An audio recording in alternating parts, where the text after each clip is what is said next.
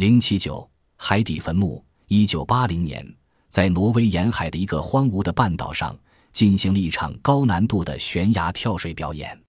这个半岛二面环水，一面是山，悬崖下的海水深邃莫测。许多猎奇者为了观看这场表演，纷纷来到这里，坐在游艇上，等候着表演开始。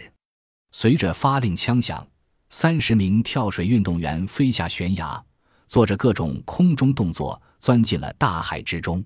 观看者目不转睛地欣赏着运动员的精彩表演，可是几分钟过去了，半小时过去了，却不见有人露出水面，人们大为惊慌。运动员的亲属悲伤地哭了。表演的组织者派出救生船和潜水员寻找运动员，可是过了几个小时，连下海救生的潜水员也无影无踪了。第二天。一名经验丰富的潜水员佩戴安全绳和通气管下海探索。当安全绳下到五米时，一股强大的力量将潜水员、安全绳和通气管以及船上的潜水救护装置全部拖进海底。表演的组织者又向瑞典抢险救生部门求援，一艘瑞典的微型探查潜艇来到这里。令人难以置信的是。这艘微型潜艇人海后也是一去不返，在万般无奈的情况下，请求美国派来了一艘海底潜水调查船，并由地质学家豪克逊主持调查工作。豪克逊在电视监视器前不停地搜索着海底，突然，他发现离船不远处有一股强大的潜流，在潜流中不仅发现了三十名运动员、两名潜水员的尸体和那艘微型潜艇。而且还发现海底有不少脚上拴有铁链的人的尸体，豪克逊大为惊讶，他不敢相信自己的眼睛。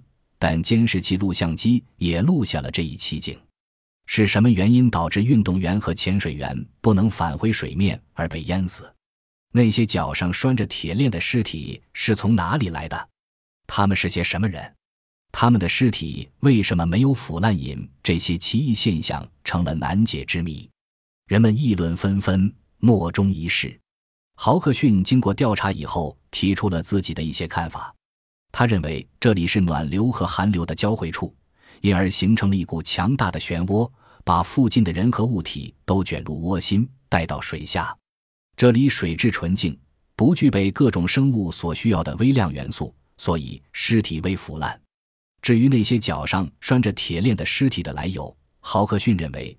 这个半岛曾经是一座大监狱，监狱看守们不断将死去的犯人投入海底，逐渐聚集了这许多尸体。豪克逊还认为，半岛上的岩石能产生一种看不见的射线，使这里寸草不生，这可能是这座大监狱被遗弃的原因。但究竟是一种什么射线，豪克逊也没有搞清楚。这只是豪克逊的一家之言，别的学者也有他们各自的见解。要把海底坟墓之谜揭开，还要进行大量的调查和研究。